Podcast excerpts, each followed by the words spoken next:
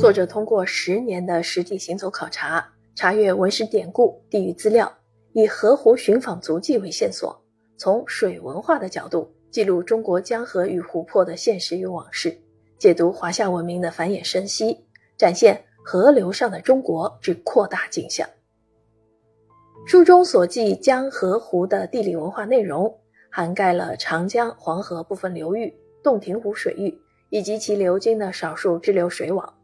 这是一趟风物与历史交融的心灵之旅，更是中国水文化的寻根之旅。作者曾来到呼伦贝尔寻访草原河，沿着额尔古纳河走到呼伦河北岸，在北方的森林草场探索额尔古纳河的支流。看丛丛小溪汇流成河，也曾沿着京杭大运河河岸行走，经过衰落的古码头、萧索的遗迹，于是历史云烟里恢宏壮丽的繁华大运河又短暂的回来了。往来如梭的商船川流不息，行水声、摇橹声犹在耳畔。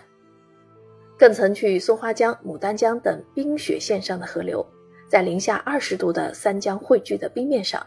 河流真正的诗意。便在这皑皑的雪乡缓缓呈现，涤荡心灵。从一条河到另一条河，作者在逼仄的峡谷和汹涌的大江中漫游，在河流与河流交汇的瞬间，寻找自己真实的存在。